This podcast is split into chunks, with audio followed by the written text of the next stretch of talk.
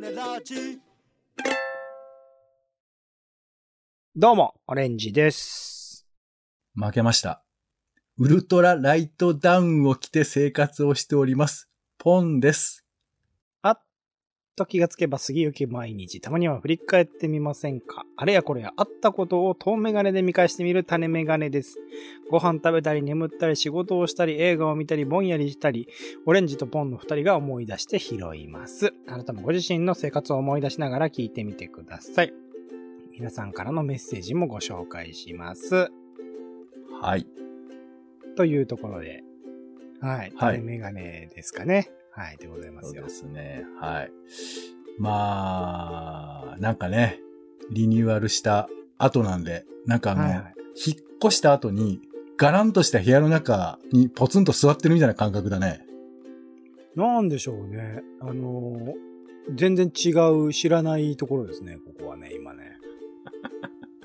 不思議。ね。こんな僕らが、あの、頭の中で作ってるだけのポッドキャスト空間が、こんな風に見えるとは。頭の中で作ってるだけじゃないですからね。聞いてる人もいるし。いや、そうだから、聞いてる人と我々で作ってるこの空間が、テレパシーじゃないんだからね。ちょっとだけ西日が差してる、あの、ワンルームのアパートって感じになってますよね。もの少なめな。そそうですね、今ね。そう。あの、必要なものがどこにあるんだっけって今思い出してる感じですね。訪れた人には、あの、断捨離なのってこう言い張ってんだけど、本当はどうなのっていう感じおも。金がないんじゃないかな。何も変えてないんじゃないかな、多分ね。はい。引っ越しておいてえーまあね、そんな気持ちでおりますけれども、えーはいはいはい。日々をちょっと振り返って、あ、あんなことあったのとか、こういうことあったなっていうね、小さいことをちょっと話していったり、まあこんなの見たなって話でも全然いいんですけれども、はいよ。はい。私はですね、あの、なんかほら、秋が終わった終わってない議論みたいなのも薄くありましたけど、はいはいはいはい。なんか最近、あの、秋を満喫してますよ。おう食べ物で。あら、うんなんだろあの、舞茸ご飯。う。舞茸ご飯がそうなの？え、なんかほら、キノコ類を食べるって秋っぽくない？確かに。なんか、あいつら秋っぽい風景してますよね。あいつらって。なんか、あの、まあ、でも松茸ご飯っていつ？まあ、秋ですね。10月、11月なのかな。どうなんだろうね。なんか季節感が俺も分かってないけど、一応舞茸を、えーご飯と一緒に炊いてみたの。なるほど。そう。なんか醤油とか、なんかみりんとか入れて。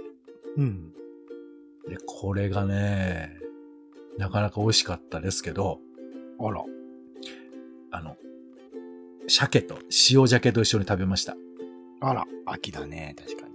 なんか秋っぽい感じだよね。秋っぽい感じなんですけど、あの、おまけがついてきて、え？部屋中にキノコの香りがもうブンブンに振りまかれてくれて。あら。わかります？あの、だから今、香り舞茸ってやつですよね。香り、あ、香り舞茸って言うかね、なんか言いますね。あれ香り持ってたっけかな？わかんない。どっち、どっちだろう？だいぶ違うけど。ちょっと、適当なことを香り舞茸味しめじですよね、多分ね。はいはい。そうか。飾っておくのが松茸よみたいな、そういうこと？うん、たっけー、クソたっけーのが松茸多いじゃないですか。だ舞茸の香りがさ、部屋中にしてて、はいはい。今、ポッドキャストの時も舞茸の香りですし、お風呂でほら、体を清める時も舞茸の香りがするっていう状況になってて。うん。いやいやいや、だからさ、舞茸さんはすげえなってか、あ、秋ってこういうことなんだと思って。あらあらあらあら、そういうことじゃないと思いますけどね。家中が舞茸の匂いになるのが秋ではないと思いますけどね。そうですか。まあまあ、そんな感じでやってますけども。あら俺さちなみに僕は、あの、キノコ大嫌いだったので。はい、今食えますよ今さすがに大人なんでそれ嫌いだったものも含めて食べれるようにはなってるんですけど、ほトラウマがあるんですよね。ちっちゃい頃なんかそういうので気持ち悪くなっちゃった記憶あるんで、う。そこら辺がね難しいんだよね。なんか本当に、運命的にオレンジさんと僕はこう、合わないね。そうかな大丈夫です。そういうところがピックアップされてるだけですから、大体のも合ってるんですから。まあまあね与与党と野党みたいなもんですよ。大体のもんは合意してるんだけいやど、、もう違うところは際立ってる言ってんじゃん。際立ってるだけ。だからあれでしょ？マーフィーの法則ぐらいに思ってきゃいいんでしょ？そういう風に言えばそうなるけど。そう思っちゃう。そうそうそう。はい。本が売れるためにそういうこと書いてるだけで、実際はそうじゃないぞと。た何の話か分かんないけど、そう、そういうことですよ。うん なるほどね。じゃあごめん。キノコの話以外で聞きますけど、最近どうですか、最近はまあ、いなんか、バタバタしているんですけど、なんか仕事がね、忙しいらしいなんて聞きましたよ。忙しくなってるんですけど、あれなんですよ。花粉症が出てきてて、僕は。本当に病気の話から 逃れられないですね。はい。あの、だから、めまいもあるわ、花粉症もあるわ、ちょっと風邪ひきかけてるわっていうので、なかなか 大変なことではあるんですよ。なんか、秋の花粉症ってあんまり今までそんなにイメージ僕はなかった。秋って、ん何、何の花？何のなんか草で雑草らしいんですよ。あの、野原に生えてる雑草、豚草とか、ほうほいわゆるだから、春とかは杉とか木なんですよね。でっかい木から花粉がバーって出てきて山から来るんだけど、秋のはそういう雑草とかからふわっと来るんだよ。まあだから都会でもそういう川とかがあったりすると、そこら辺で生えてるのから来るらしくて、はい。結構それによる花粉症の感じが症状として出てますね。なるだから今までん、今まで好きだった秋が。うん。どんどん嫌いになっていく可能性ありますね。だってもう、ずーっと体調悪いから、どんどん季節がもう一個ずつ失われてるじゃない。そうなのよ。どうしよう。なんか、消臭とか、消化とか、なんかちょっとちっちゃいやつ入れとこっか。それで気持ちいい、なんかいいなって時だけそれにしとこっか。ああ。あの、暦は24に分けられるらしいですから、そもうちょっと小分けにしていきますか。そうですね。その間には多分いい時期があるんだと思。あら、大変ですね。なんかでもね、前回あの、薬をいっぱい飲んでるみたいな話で、中村指導でしたっけ、あれは中村に近づいてるらしい。サプリですよね。中村指導でもないですし、中村徹でもないんですけど、中村アンでも実はないんですけど、あの、はい、ビオスリー飲んでます。ああえでも聞いてるらしいじゃない。聞いてるけど、あの、だからその胃腸面ではいい感じですね。超いい感じって言ってなかったですね、CM を見てみたら。いい感じとしか言ってなかったですね。はい。そうですか。まあ、難しいね。なんか、オレンジさんが本当にその会長だった話がね、意外と聞けてないっていう話も。でも、ポンさんもそうですよ。ポンさんも会長だった俺だからあはいのーまあちょっと僕はね、オレンジさんにも年上なので、やっぱね、はいはいはいあの、辛いことを小脇に抱えながら生きるっていう生き方をちょっと覚えたんですよ。なるほど、なるほど。あえて言わずに。そうそう。だから人にね、辛いよっていうのは、あのー、70超えてからにしようと思って、今は別に辛いのも、まあ普通に、まあそんなこともあるよねぐらいにして、でも時代の流れ的にはみんなね、辛さを出していく時代ですよ、もはや。いやいや、だからその、あの、仕事できないような痛さだったら、それは言ったりした方がいいけど、うん。普段からさ、あんまりなんか辛いだなんだとかって言いまくるのとか、俺でも、全く言ってないですよ。この種ラジだけです。俺、うんだって今、めまいのことも仕事現場で言ってないもん。うんだから君が言い出した話だからちょっと俺には今困惑してるけど、うん言った方がいいって言ってなかったさっき。種ラジだけよ。種ラジでは言った方がいいよ。だ、種ラジだけって、種ラジやってる人俺たちと、あ俺たちだけだから、あの、ポンちゃんもう全然出していいよ。うんいやいや出しといた方がいいよ。むしでろ。お俺ね、むしろ、いやな、言わないっていうか、その、言う気持ちになると痛くなるみたいなことあんのかなと思って。あ、なるほど、なるほど。ここ言霊精神だね。そうそう。言霊信仰か。信仰だね。そうだと思います。もう、病気の話ばっかになっちゃうじゃん、もう、目、振り返るっつってんのにさ。まあ実際ね、振り返る、生活を振り返るってことはそういうことなのかもしれないですよ。えーあとなんか、えー映画とかなんか行かれたのありますか？映画で言うと、あれですね、えっと、パラレルマザーズという映画を見てきて、はいはい。これはですね、あの、まあ、病院でたまたま同じタイミングで、えっと、妊婦さんになられた2人の女性がいて、片方はもうめっちゃ活躍している、えっと、カメラマンさん、片方は、えっと、若い10代なのかなで、たまたまこう、まあ、後々分かってこないけど、なんか、何かがあって、えっと、子供を身ごもってしまった子っていうことで。で、同じぐらいのタイミングで生まれて、みたいなところで、たまたまどう同じ部屋だったんで、そこで信仰が生まれてくんだけど、とあるタイミングで、実はそこの二人の子が、こう、入れ違っちゃうっていうか。あまあ、よくあるやつですはい、ね。という違い。まあ、あのーそして父になるっていうね、是枝裕和監督の映画でも描かれてたような話なんだけど、うん。それの話かと思ったら、実は、みたいな、スペインの歴史に関わる話がバーンと出てきて、うん。なんかね、これ、まあ僕事前に、あの、玉結びでの松山智博さんの解説とかを聞いていたので、うん。なんかそこら辺は、あ、こういう話になるんだなっていう予測をした上で見れたので、まだ分かったんですけど、初めて見れた人はね、んえそれは終わりでいいんすよね？みたいな感じだと思うんですよね。でも、よくよく考えてみると、すごく、あの、スペインの今までの歴史における、すあの、すごく大事なことっていうか、あの、見過ごしては絶対いけないような歴史的な事実、それが風化していくっていうところに対しての、えっ、と、アドモロ・モドバル監督っていうスペインの一番の巨匠と言われてる監督ですね。その監督のなりのメッセージがあるってことはわかるんだが、うん、そういう話かって。まあもちろん繋がってはいるんです。繋がってはいるんだけど、ちょっとあっきり取られた映画がありましたね。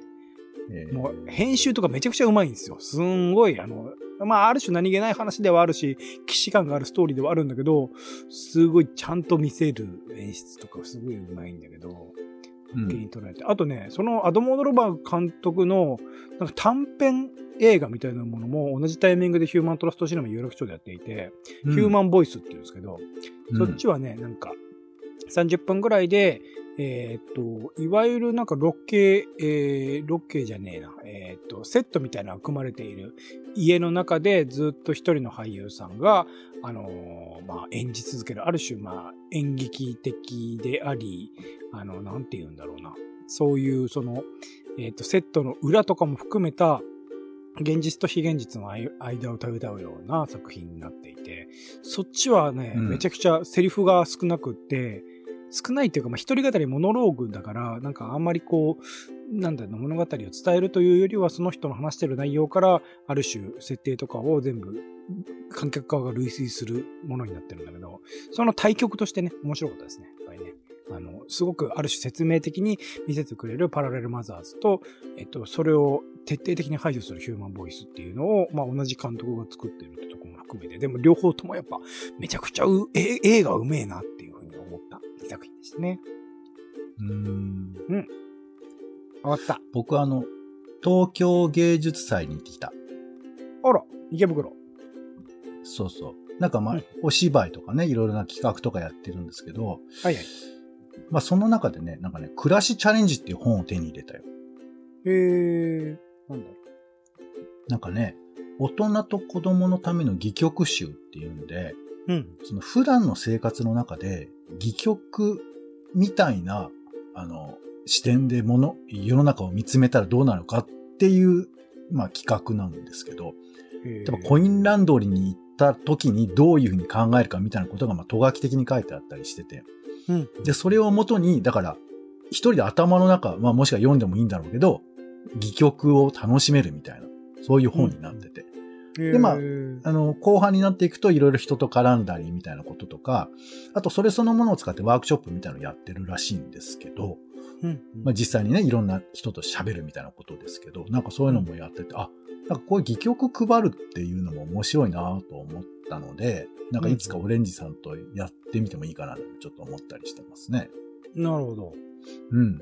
まあまあ、そんな、あの、東京芸術祭が今やってんのかなはい。うん。